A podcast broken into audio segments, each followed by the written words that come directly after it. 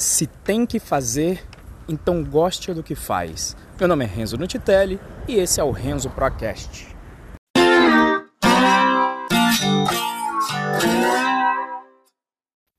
Estou aqui indo no trabalho nessa segunda-feira. Participei de um evento fantástico nesse final de semana chamado Upload Day, que eu vou explicar na realidade em episódios subsequentes, mas eu vou terminar esse episódio aqui explicando um pouco do mote do evento.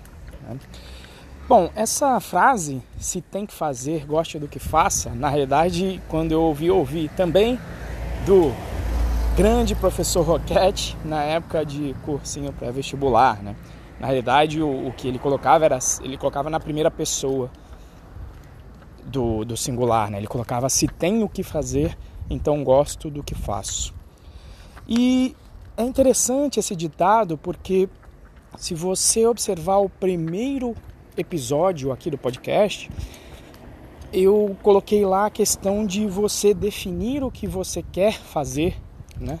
Que é, um, um, que é uma questão bem profunda e complexa e eu acho que existem pessoas que passam a vida sem encontrar resposta para isso, mas lá tem a ver com você encontrar algo que te dê propósito, o propósito que tenha muito propósito para você. E aí, esse propósito acaba, obviamente, se conectando com coisas que você gosta de fazer e também coisas que você não gosta de fazer. Meu exemplo sempre é, é dentro do Python Pro, né? Eu adoro dar aula, mas, por exemplo, agendar os e-mails para a turma é uma tarefa enfadonha que eu tenho que fazer toda semana quando eu estou dando aula ao vivo e é uma coisa que eu não gosto de fazer. Mas aí, o que eu mencionei lá naquele episódio é que se você tem o propósito e aí você gosta de, de fazer, isso vai te dar a energia para aguentar fazer essas outras coisas que você não gosta, não tem jeito. Toda vez que você escolher alguma coisa, não, não vai ter só coisa que você gosta de fazer atrelado a isso. Não existe isso. Né? Sempre tem alguma coisa que você não gosta de fazer. Né? Quer dizer, o cara de repente é, gosta de velejar. Velejar é legal, mas de repente ter que lavar o barco não é tão interessante depois, ou dar manutenção. Né? Então sempre vai existir alguma coisa que você não gosta de fazer.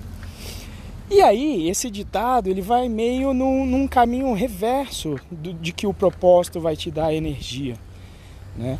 Ele vai num caminho reverso de que você muda sua mentalidade também, passando a olhar até as coisas que você, em princípio, não gosta de fazer, você tem uma certa mudança de mindset para passar a gostar, inclusive, dessas coisas. É, às vezes o pessoal usa até aquela coisa, né? É, é, de você não falar mal, porque as palavras têm poder, né? Que é aquela coisa, a mente influencia o que você vai falar, mas o que você fala também influencia a mente. Então tá muito conectado com essa volta aí. Então, por exemplo, na época de pré-vestibular, né?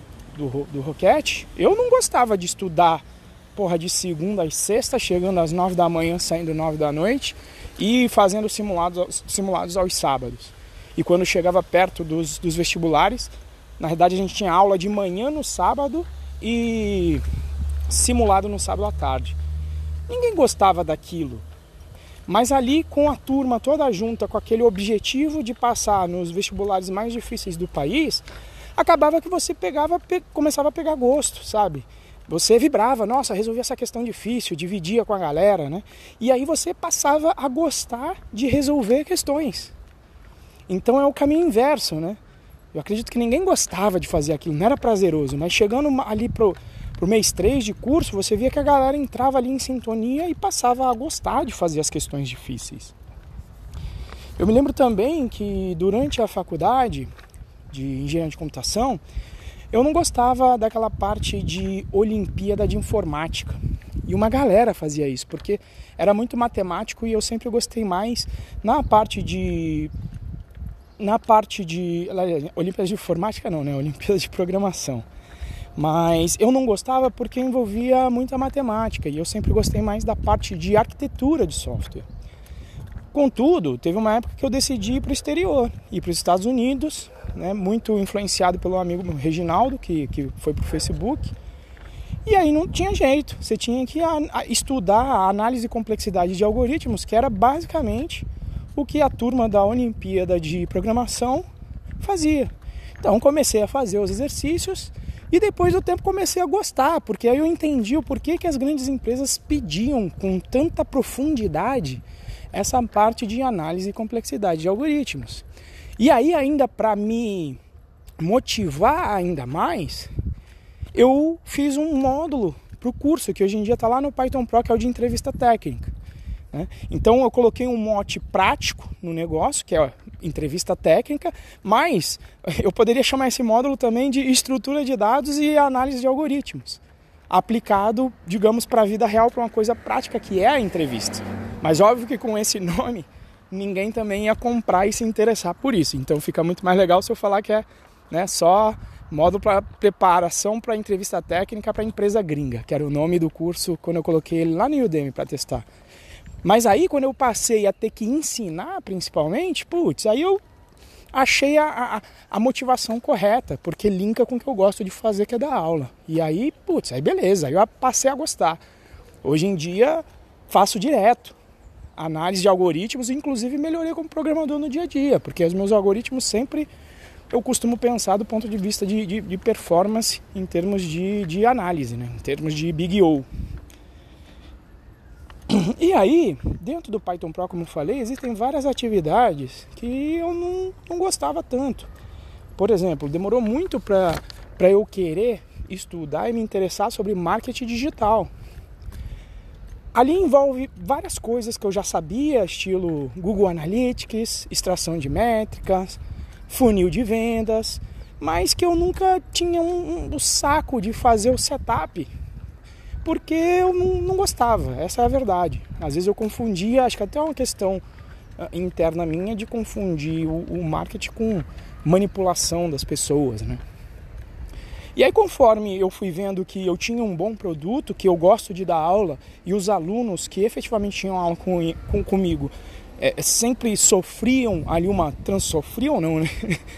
se beneficiavam e se transformavam dentro do curso, evoluindo nas suas carreiras, eu, eu vi que eu tinha, que eu consegui ensinar. Eu tinha uma prova, né? Não por mim, mas pelos outros, que eu faço um bom trabalho que eu tenho um bom produto. E aí eu falei, mas não tinha tanta gente fazendo, por quê? Porque eu não estava fazendo marketing digital direito. Então foi a hora que, beleza, vamos fazer isso direito. Vamos fazer um setup de funil de vendas. Né? E aí passei a ouvir o podcast de, de marketing digital dominando o jogo e comecei a aplicar as coisas que eu vi ali. E junto com isso, eu bati um papo até o, o, o Moacir Moda, um amigo meu de São Paulo, que está aí na mesma pegada, é, preparando um curso de, de freelance e ele viu que eu, ele estava na mesma pegada e falou: pô, vamos, vamos juntar aí para a gente bater um papo uma vez a cada 15 dias, conversar sobre isso, vamos estudar marketing junto? Falei: bora. E aí a gente, justamente, ele falou: ó, tem esse evento aqui, o Upload Day, que o Mo achou até que era mais de marketing digital, mas era muito sobre produção de vídeo. E aí foi fantástico o evento, porque é uma galera que, assim, de produtora a candidato a youtuber ou até pessoas que têm canais grandes no YouTube. E aí se abre um mundo novo para mim, porque eu sempre, eu, eu, vou dizer que eu tô com 36, e aí essas coisas de viver como youtuber para mim, apesar de eu saber que, que é possível e eu ser da área de, de computação, eu nunca fui ver de verdade os meandros. E se abriu um novo mundo fantástico ali, sabe? De, de como é que as pessoas fazem, como que é um vídeo que engaja. E isso acaba ajudando até nos vídeos que eu, que eu posso fazer para dar aula. Como fazer um vídeo que engaja. Como ver as métricas né, de, de, de clique, é, a métrica para ver se, se acabou não sendo clickbait, que é quando a pessoa entra no teu vídeo e sai logo depois, possivelmente é um clickbait. E foi fantástico. E nessa área, diferente da área de computação, nos eventos de TI, hoje em dia eu vou mais para fazer o social com a galera. Então eu quase não assisto palestra. Agora nesse evento eu voltei a ser newbie de novo, cara. E aí eu nunca gostava de anotar as coisas que eu aprendia nas palestras. Nunca foi um, uma, um, um sentido meu. E, e, inclusive nesses, nessas experiências de ouvir outras pessoas que fazem curso, eu ouvindo também o podcast do Murilo Gun, ele falou da metodologia dele, de fazer as anotações em post-it, apesar que eu não fiz em post-it dessa vez. Mas, cara, eu fui para cada palestra e só absorvendo tudo, tudo. Eu anotei todas as palestras, que eu só perdi uma, mas de todas as 13 palestras que eu fui, eu anotei tudo. E vou colocar ainda o, o, o outro ponto da prática do Murilo que é interessantíssimo, que é quando você aprende alguma coisa, logo depois ou pouco tempo depois, ensine aquela coisa, porque na hora que você ensina, você ainda absorve muito mais o conhecimento. Né? E é isso que eu pretendo fazer.